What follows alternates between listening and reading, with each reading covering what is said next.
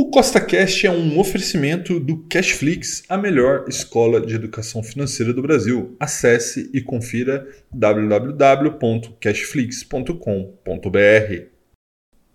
Beleza, Thales? Então vamos lá. É, Copa do Mundo de Ações, podcast 1, 2, 3, gravando.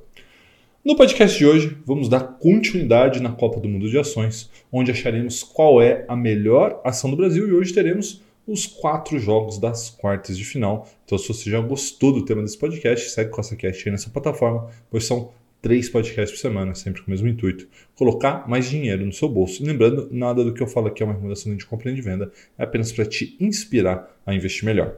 Nada do que eu falo aqui é uma recomendação, nem de compra, nem de venda. A gente só está aqui falando como fazer uma análise das ações brasileiras conforme alguns critérios fundamentalistas. E isso tudo é para fins didáticos, né? E obviamente para que a gente aproveite esse clima de Copa, né? Lógico que o clima de Copa já não é mais o mesmo, né? Por conta da saída do Brasil da Copa, mas ainda dá para a gente aproveitar um pouquinho do clima de Copa para aprender sobre ações. Então vamos lá, vamos começar os jogos de hoje das quartas finais da Copa do Mundo de Ações. Bem, amigos do YouTube, estamos aqui agora no Status Invest para ver o embate entre Vale e Vibra Energia. E na realidade nem houve jogo, né? Foi uma goleada da Vale para cima da Vibra, né? 21 a 7, tá? Vamos entender como isso aconteceu. Primeiramente, aqui olhando os indicadores de valuation e veja que aí houve um certo equilíbrio, né? Então você pega, por exemplo, o dividend yield e o PL, né? Dois indicadores importantes para Vale ligeiramente maiores, né, melhores, e aí você coloca, por exemplo, preço por ativo, preço por vendas, né, que é o sales ratio, é, ligeiramente melhor que para a Vibra. Tá? Então podemos dizer que em valuation houve um empate técnico, né? então por exemplo PVP aqui é um pouco melhor da Vibra do que da Vale, só que a partir daí foi goleada. Né? Então indicadores de eficiência é o que eu sempre falo. Né? É, as empresas de commodity, que é no caso da Vale, elas quando estão na parte alta do ciclo, ou seja, né, elas são cíclicas, e quando elas estão indo muito bem, elas vão muito bem. É o que acontece com a Vale, né? Veja nesse momento aqui, ó, margem líquida de 45%, né? Assim, muito, muito alto, bem acima de até outras grandes empresas brasileiras. Conta, por exemplo, uma margem líquida de 1,14% da Vibra Energia, né? Por quê? Porque a Vibra já é um negócio de giro, né? Ela compra e vende combustível, né? basicamente, entre outras coisas, mas isso resulta numa margem líquida muito baixa, então o indicador de eficiência, a Vale passou a carreta, não foi nem o carro, passou a carreta em cima da Vibra, e mesma coisa aqui nos indicadores de endividamento, né? então basicamente as dívidas da Vale pesam muito mais é, aliás, muito menos sobre o balanço do que as dívidas da Vibra. Em indicadores de rentabilidade, ROI, ROIC, que são os dois mais importantes, a Vale fica à frente e, por incrível que pareça, a Vale também consegue, mesmo sendo uma gigante, né, consegue crescer receitas e lucros acima da Vibra. Então aqui não foi um jogo, né, foi um passeio, foi uma goleada e a Vale passa para as semifinais. Tá? E agora vamos para a próxima quarta de final.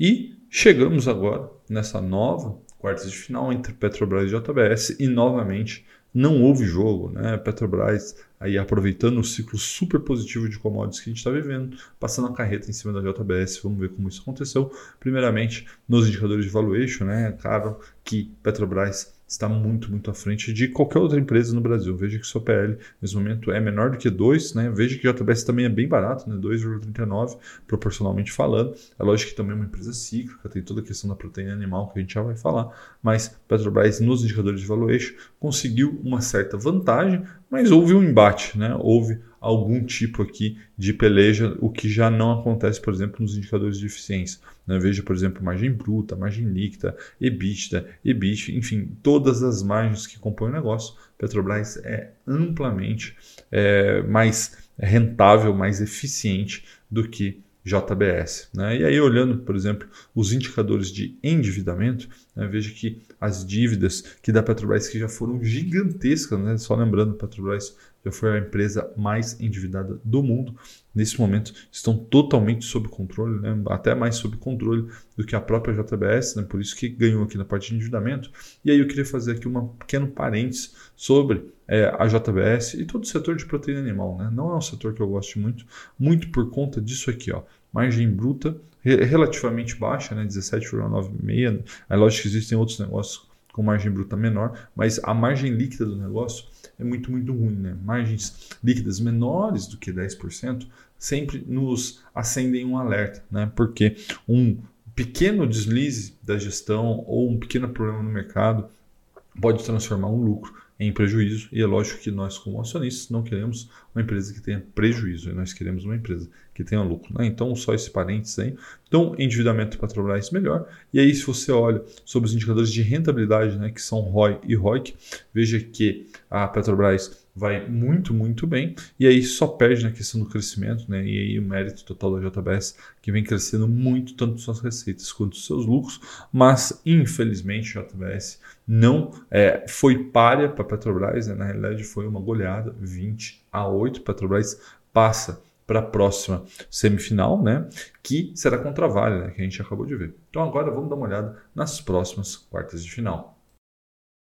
E agora teremos Gerdau contra Glabin. Né? Veja que aqui já houve algum tipo de peleja de empate. Né? Veja que foi ainda 17 a 11, mas Gerdau acabou sobressaindo sobre a Clabin. Vamos dar uma olhada como isso aconteceu. Né? Primeiro nos indicadores de valuation, então aqui ampla vantagem para Gerdau. Né? Veja que Clabin, inclusive, por alguns critérios, até tem uma melhor colocação, né? enfim, tem até uma condição melhor do que Gerdau, mas na maioria dos critérios não tem muito a conversa. Né? Gerdau conseguiu ir bem melhor que PL de 3,83, pagando dividendo de hoje agora de quase 1% ao mês, né? 11,53% ao ano. Então, enfim, faz com que Gerdau esteja à frente da Clabin nesse momento. E aí, veja que interessante né? como é que foi uma disputa muito mais parelha do que as outras. Né? Nos indicadores de eficiência, quem levou foi a Clabin. Né? Veja com margem bruta e margem líquida, é, todas as margens, na realidade, superiores da Clabin sobre a Gerdau.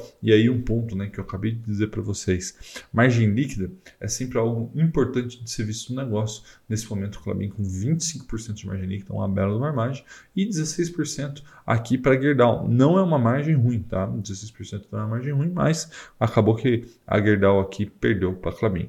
Agora, Olhando nos indicadores de endividamento, veja que a Gerdau está numa questão muito, mas muito mais tranquila do que a própria Clabin. Né? Veja que a dívida líquida sobre EBITDA, né, que é um dos principais fatores quando a gente olha no endividamento de uma empresa, está 0,2 na Gerdau, ou seja, praticamente nenhum endividamento contra 2,36 aqui da Clabin. Não é um indicador ruim, mas comparando aqui o endividamento está muito mais favorável para a Gerdau do que para a própria Clabin.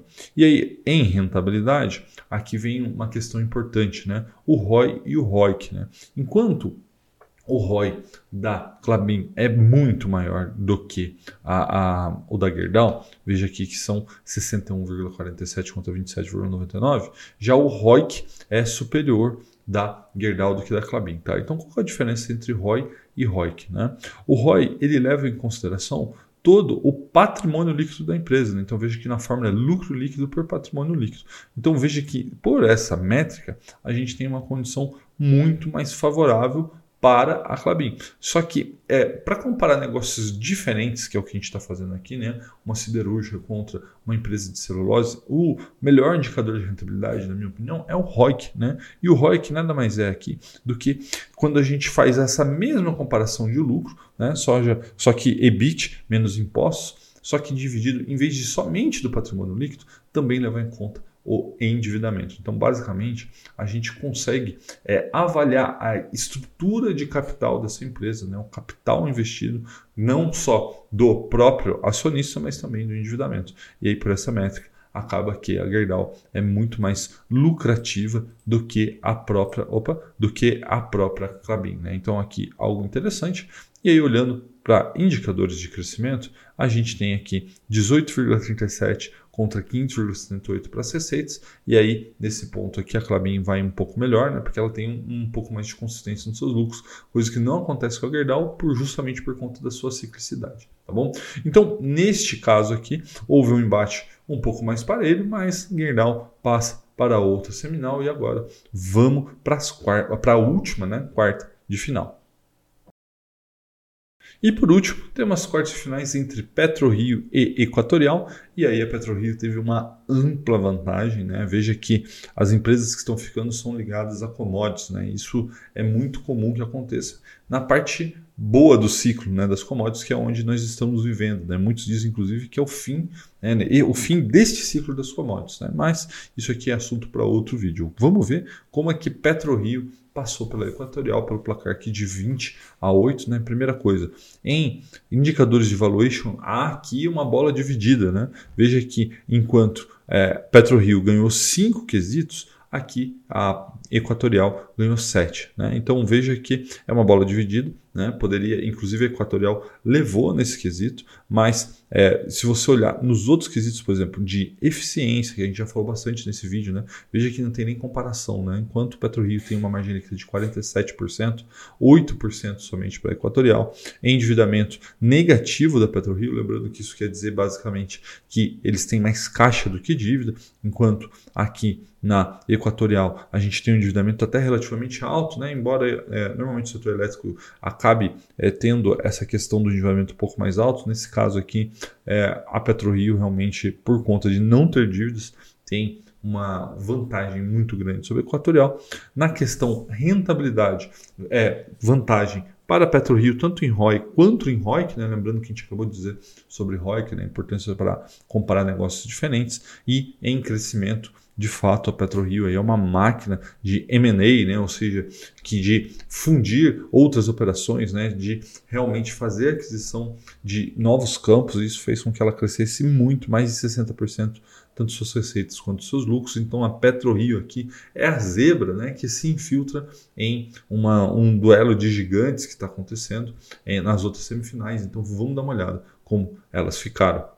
Então veja que a Copa do Mundo de Ações está sendo dominada pelas gigantes do mercado, na realidade as gigantes de commodity, inclusive com PetroRio ali, uma pequena gigante correndo por fora. Né? Então, nas primeiras quartas de finais, tivemos ali Vale e Vibra Energia. Né? Vale saiu vencedora desse embate. Depois, na segunda quarta de final, tivemos Petrobras e JBS, e a Petrobras ganhou. Então, Vale e Petrobras farão uma das semifinais, né? um desafio entre as gigantes do Brasil. E, do outro lado, teremos Gerdau e PetroRio, né? onde Gerdau acabou vencendo o Clabin e a PetroRio venceu a Equatorial. Então, de um lado, teremos Vale e Petrobras, da outra, Gerdau e PetroRio. Então, não esqueça de comentar aqui qual dessas quatro ações você acha que vai levar a Copa do Mundo de Ações. lembrando, esses jogos das semifinais serão no dia 15 de dezembro. Um forte abraço e até a próxima!